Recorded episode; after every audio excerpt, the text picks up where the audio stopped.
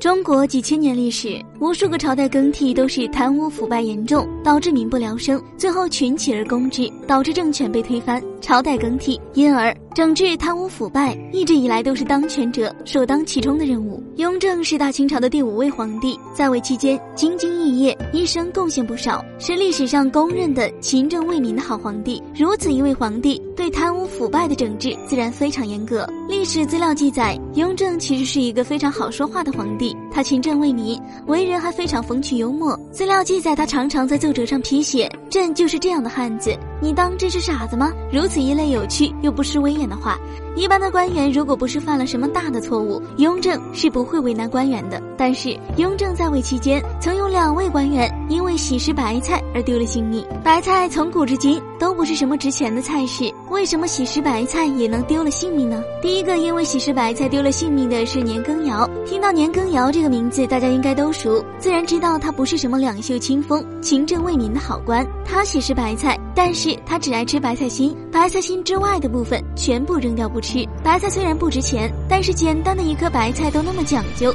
只吃最为鲜美的菜心部分，其他的可想而知是非常奢华不过的了。简单的吃食都如此讲究，年羹尧生活奢侈程度可想而知。他的俸禄，雍正心知肚明。一来二往，雍正自然容不得这样的一个大蛀虫。一经查探，问题百出，最后除去了年羹尧这个大贪官。第二个因为白菜丢了性命的是两江总都。唐文尧，唐文尧在当地非常出名。民间传说，他这个人为官正直清廉，顿顿只吃水煮白菜，不收受贿赂，还会接济穷人。他在百姓们心中是个大好官，而且这个人也并不像年羹尧一类只吃菜心。而使整颗白菜都吃了，那么为什么还会丢了性命呢？也不怪乎雍正，本来雍正就因为年羹尧对喜欢吃白菜的人有所偏见，而这个唐文尧虽然风评如此之好，但是餐餐吃白菜，还是让雍正不得不怀疑。派人查探，果然发现问题。原来这个唐文尧虽然不似年羹尧一般只吃菜心，但他用来做白菜的柴火全部都是人参。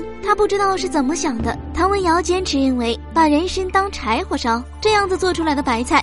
不仅别有一番风味，而且还能够延年益寿。虽然说全部以人参为柴火有所夸张，但是以人参当柴火，其奢侈程度可想而知。也不怪雍正一怒之下就斩了他的脑袋。好了，今天的节目就到这里了，我们下期再见。